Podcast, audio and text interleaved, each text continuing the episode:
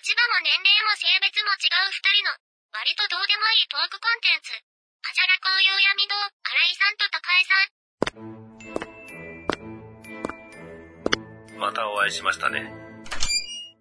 なんかありますかえっと、最初に借りた本の、あブルーピリオドうん。で、二つ思ったことがあるんですけど、はい。一つは、三河屋敷先生が、すごいデザイン頑張っていてう、ん。で、その、ギブしないと誰も見てもらえないみたいな。すごい人なのに、ギブを続けている。うん。のがすごいなと思ったのと、ギブしないと誰も見てもらえないっていうことギブしないとって何でしたっけ？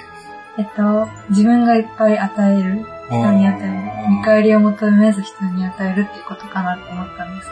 あーあ、最後、ヨタスケ君が否定したやつですよ。けど。で否定しました。ヨタスケ君がそれを全くやらない作品を作って。つまんなって言ってたよ。あの二人面白いです。そうですね。全く正反対。うん。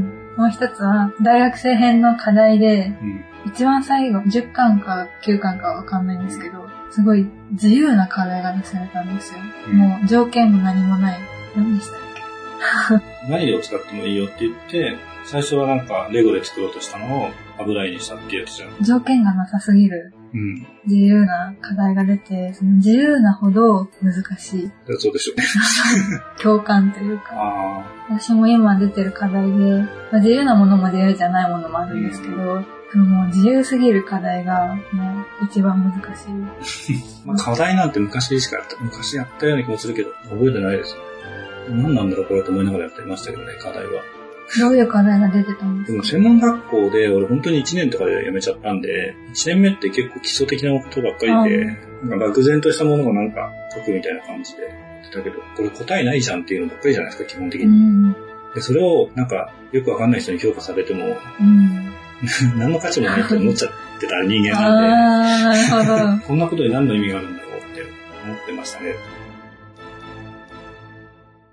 でも結局、なんですかね、仕事にしていくってなると、芸術とかとは違って、デザインってクライアントがいて、それに応えるって形になってるじゃないですか。はいだからその課題に応えるっていうのは、クライアントに応えるっていう練習にもなってるはずだ。無駄ではないとは思うんですよね。結局自分本位で自分が好きなものを作ってるっていうのは、あの、商売にはならないので、まあ、それを商売にする人もいると思うんですよ。好きなものを作ってって、それがいいって言われて、それを欲しいっていう人に売るっていうのはできると思うんですけど、でもデザインっていうのはそうではなくて、多分、こういうものが欲しいっていう人に対して、より求められているものに近いものを作り上げていくっていうのが多分仕事だと思うかうん設計というか、空間いいなってら。言ったって言ったじゃないですか。うん。って思ったんですけど、でもそっからまた、子供環境もいいなって思ってて、ん子供環境っていう学問があるんですけど、まあ絵本とかが前々から素晴らしいっていうことは、うんうんすごく感じていたんですけど、遊具も素晴らしいなと思ってて、うん。なんか、いろんな滑り台とか、ブランコとかあるんですけど、一番いい遊具って何だと思いますか？公園にある遊具で。一番いい、一番素晴らしいとされている。一番素晴らしい。個人的に好きなのは砂場ですけど、一番いいのは滑り台。滑り台は一番何もしなくても、砂場が一番想像力とか耐えられるので。ただ砂場って、ペットのトイレたりとかするのあー、衛生的に良くないですけど、俺は個人的には砂場が一番好きでし一番いいとされてるもの砂場なんですた。よあ、。そうなんうんすごいと思って。私はなんかその、物があるもの、うん作られたものでしか考えてなくって、うんその砂場が割と一番自然に近いというか、俺が今考えたのは、その遊具って子供のためのものじゃないですか。はい。で、子供が使うもので、一番周りから期待されるものって、子供を育ませるものだと思うんですよ。うん。そうなった時に、その子供が考えて主導権を握ってできる遊びっていうのを考えると砂場かなと思った。あやっぱり砂場って何にもないところから何かを作るっていう作業をやるわけじゃないですか。まあ、俺がそういうのが好きだったからっていうだけで、多分一番遊んでたのは砂場ですね。ー。有名なデザイナーがいるみたいなんですけど、うんその人曰く、砂場よりもいいデザインをしたことはないってうん。いうぐらい素晴らしい。そうなんですね。砂場のデザインってなんだろう？ん。砂ですか？砂場デザイン。うん。そうですね。砂場よりもいい遊具を作ったことがない。う。うん。ですかね。まあ、わかんないですけど。ちょっと概念的なものを感じます。なんか、いいこと言おうとしてるんじゃないかなって思っちゃいます。あ、その人がです。そうそう。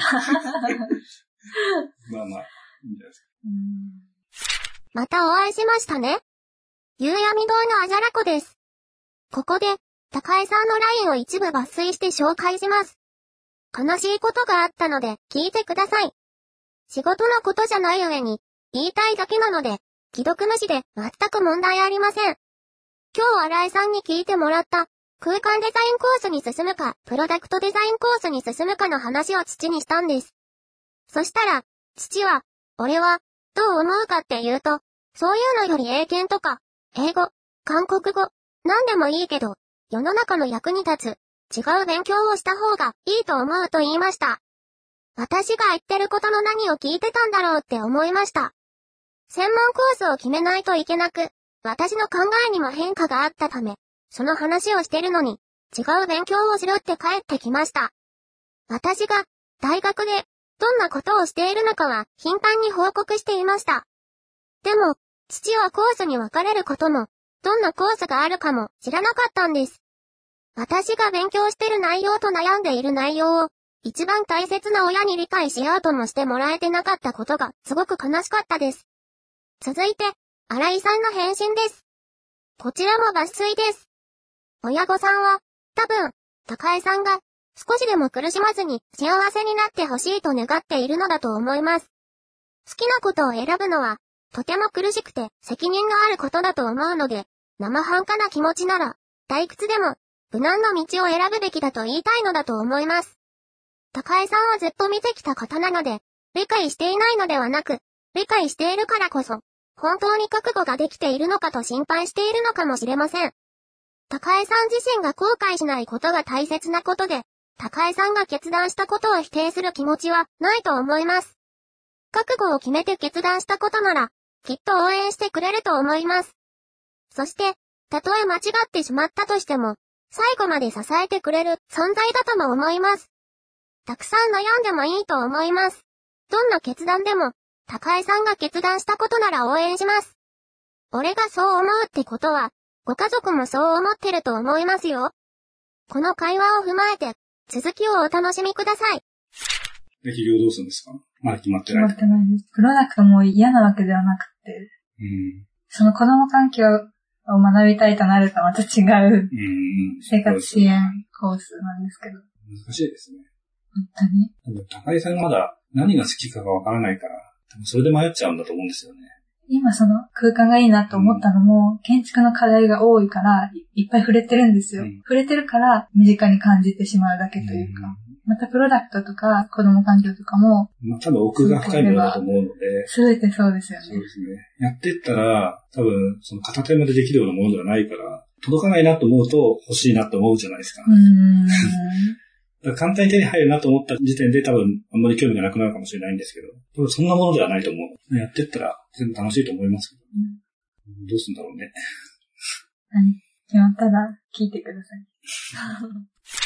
お父さんに冷たいこと言われちゃうかもしれないです。うん私のお父さんは本当に言葉足らずなんですよ。うーん。そうなんですかね。はい。で多分、私の中で解釈して父が言いたかったことは、その、授業数とかが大変になる空間に行くよりも、プロダクトの方が授業数とか少ないんですけど、プロダクトに行って、プロダクトの勉強もしつつ、英語とかそういう公務員試験とかの学問も学んでほしい。この増やすなら、建築の授業を増やすんじゃなくて、教養の授業を増やしてほしいって言いたかったのかなと感じました。冷静に。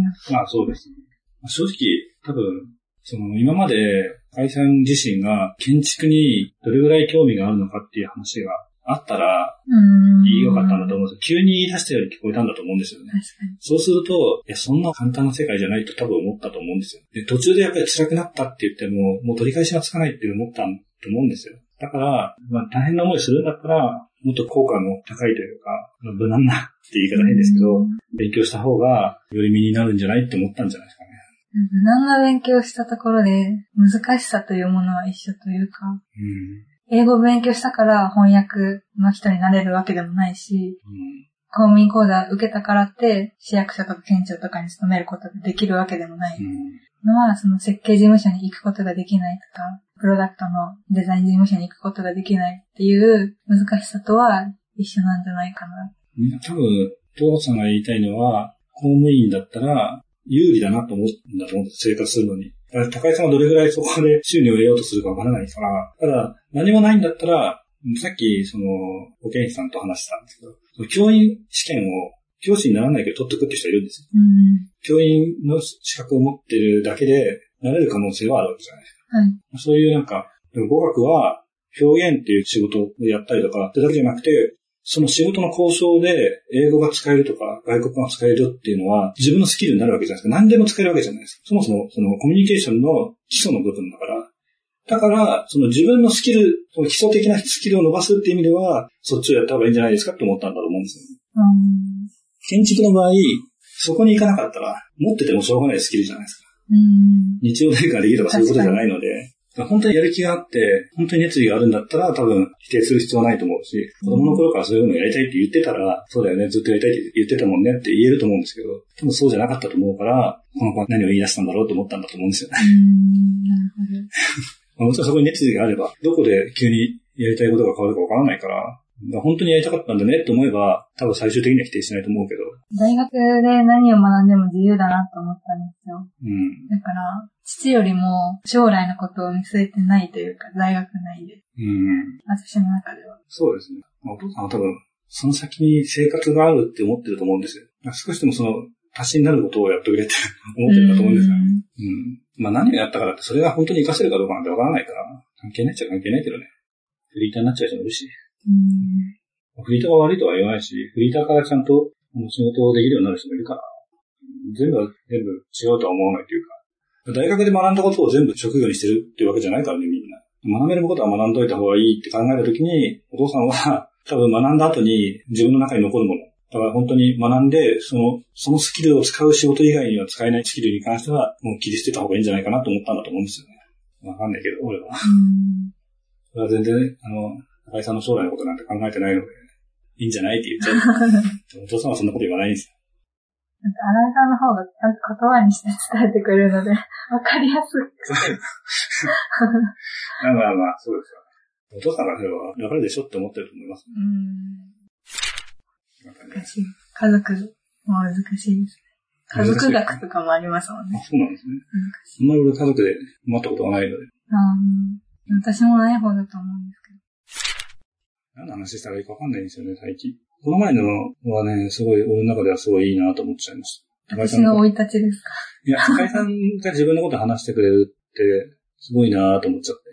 あなんか、今までは、新井さんの考え方を覗きたいなと思ってたんですけど、最近は、私の中身を知ってほしいなと思って。いいんじゃないですか。なんかこの前なんか急に、新井さんの好きなもの全然知らないんですよって言われた知からら、ない。その時に、あなんか、初めて俺のことを見てくれたなと思って。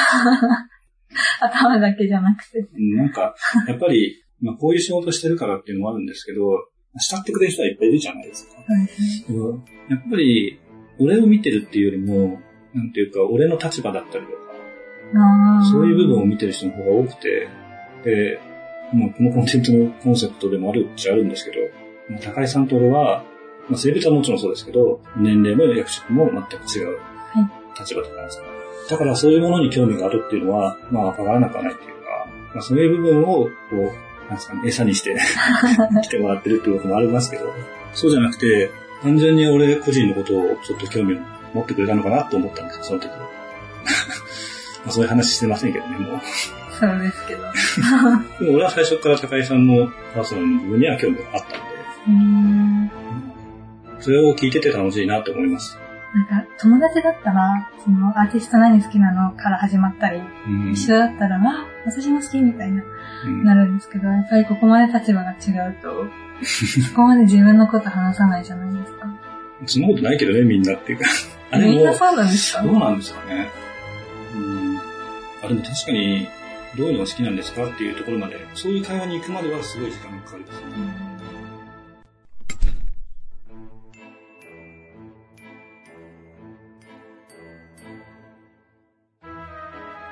の番組は思いつきを並べただけの歌話です。実在の人物や団体、事件はおろか、事例や諸説、理論なども一切関係ありませんし、責任も取りませんのでご了承ください。最後までお聞きくださいましてありがとうございます。番組へのメッセージは、ハッシュタグ、あじゃらこうゆうやみ堂でつぶやくか、Gmail アドレス、ゆうやみ堂 at gmail.com までお願いします。ゆうやみ堂は、y, u, u, y, a, m, i, d, o, y の後の u は、二つ、とは、d, o です。ご意見ご感想は、ほどほどにお待ちしております。この番組は、ゆうやみ動画をお送りしました。